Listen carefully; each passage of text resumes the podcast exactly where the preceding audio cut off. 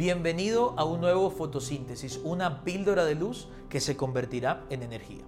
Quiero que oremos. Señor, gracias por esta semana. Nuevamente aprendimos y recibimos mucho de ti hoy y lo único que te pedimos es ayúdanos a vivir conforme a lo que oímos y aprendemos de ti. Queremos darte gloria, honra y alabanza por los siglos de los siglos. Amén y amén.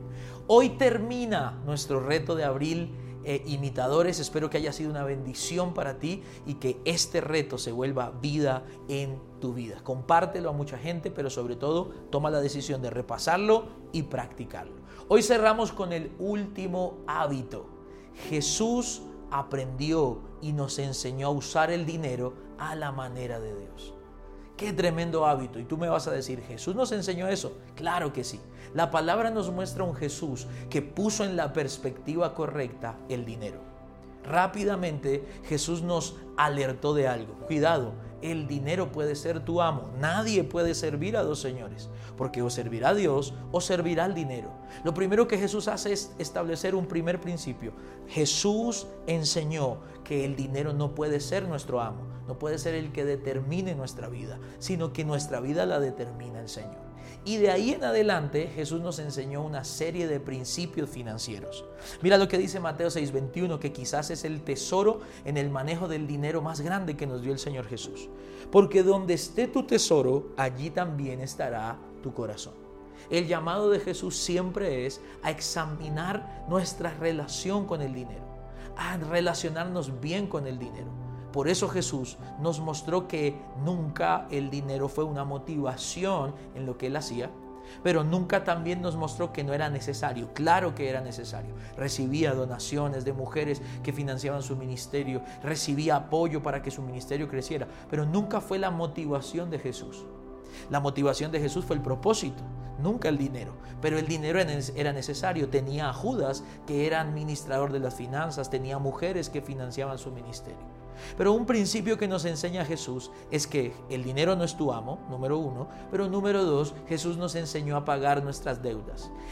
una de las maneras efectivas de manejar nuestras finanzas es pagar lo que debemos, porque lo que debemos no es nuestro, no nos pertenece. Mira lo que dice la palabra cuando Jesús le dice a Simón, cuando Simón viene y le dice, mira, nos, nos están cobrando, maestro, nosotros debemos pagar. Y Jesús le dijo, sí, debemos pagar. Por supuesto que debemos pagar. Ve y saca un pez, dentro del pez en la boca hay una moneda, paga lo tuyo y lo mío. Jesús pagaba sus deudas. Jesús siempre nos enseñó a relacionarnos bien con el dinero, a ser generosos, a dar mejor que recibir, pero sobre todo la enseñanza más grande de Jesús sobre nuestra relación con el dinero es que el dinero jamás debe ser nuestro amo. Es un recurso, no un señor es un buen esclavo, pero un mal amo. Nunca olvides eso. Cierro con esta frase. Norman Vincent Peale dijo esta frase. No hay nada de malo en poseer dinero, a menos que el dinero lo posea usted. ¡Wow! ¡Qué tremenda esa enseñanza! Y con esa frase cierro esta serie y con esa frase cierro esta píldora de hoy. No hay nada malo en tener dinero. En ninguna parte de la Biblia dice que ser rico es pecado, pero sí nos dice que aquellos que confiamos en finanzas, que aquellos que ponemos nuestra mirada en las finanzas, vamos a ser un poco más dificultosos para ver el reino de Dios. Así que la píldora de hoy y el reto de hoy es aprendamos a relacionarnos correctamente con el dinero. El dinero es un buen esclavo, pero un mal amo.